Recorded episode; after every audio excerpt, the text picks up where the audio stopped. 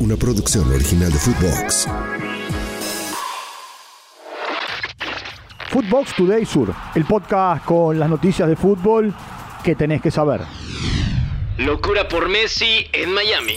El astro argentino, Lionel Messi, fue presentado oficialmente como nuevo jugador del Inter Miami en una gran fiesta en el estadio DRB Pink.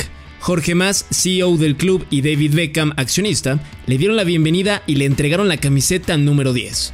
La pulga le habló a los fans. Escuchemos. Quiero dar las gracias obviamente a, Jorge, José, David, a su familia por, el recibimiento, el cariño de, estos días, de hacernos sentir eh, en casa tan rápido, eh, de hacernos todo fácil. La verdad que, para nosotros fue espectacular desde que llegamos.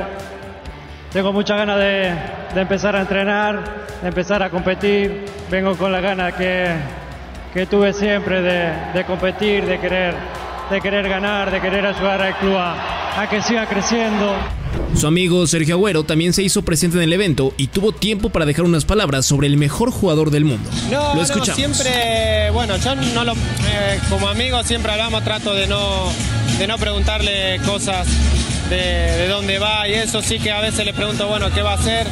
Y siempre él me decía, espérame allá con un asado preparame todo que, que por ahí voy para ahí. Pero siempre, nada, no, no, yo le decía, bueno, acá siempre está bienvenido, así que obviamente quería que venga acá porque yo estoy acá. También fue anunciado Sergio Busquets, quien firmó un contrato hasta diciembre del año 2025 y llevará la camiseta número 5. Victoria en el bosque. Boca Juniors venció a Gimnasia 3 por 0 en La Plata.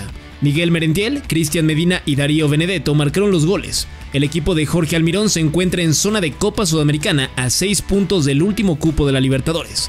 Escuchemos a Cristian Medina. Eh, primero que nada, gracias. Sí, sí, contento por el, presente, la confianza de los compañeros y nada, contento también por la victoria, que sí hizo un gran partido. Boca campeón. El Geneise se consagró por primera vez en la Copa Libertadores Sub-20 derrotó a Independiente del Valle 2 por 0 con un doblete de Nacho Rodríguez. El equipo de Silvio Ruzmán jugará la finalísima contra el AZ Alkmaar el próximo 9 de septiembre en Buenos Aires.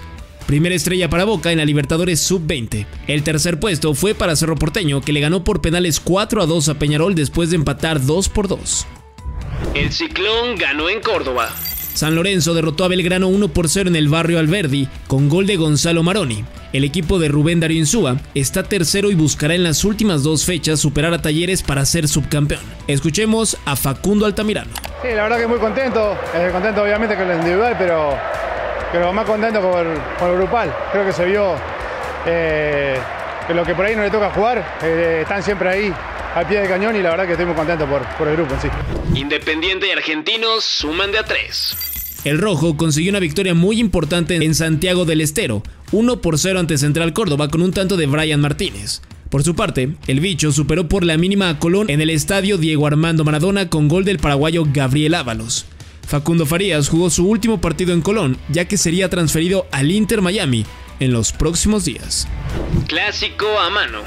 Lanús y Banfield empataron 2 por 2 en el estadio Néstor Díaz Pérez. Tomás Belmonte y Facundo Cambeses en contra marcaron para el Granate. Nahuel Sosa y Emanuel Insúa anotaron para el Taladro.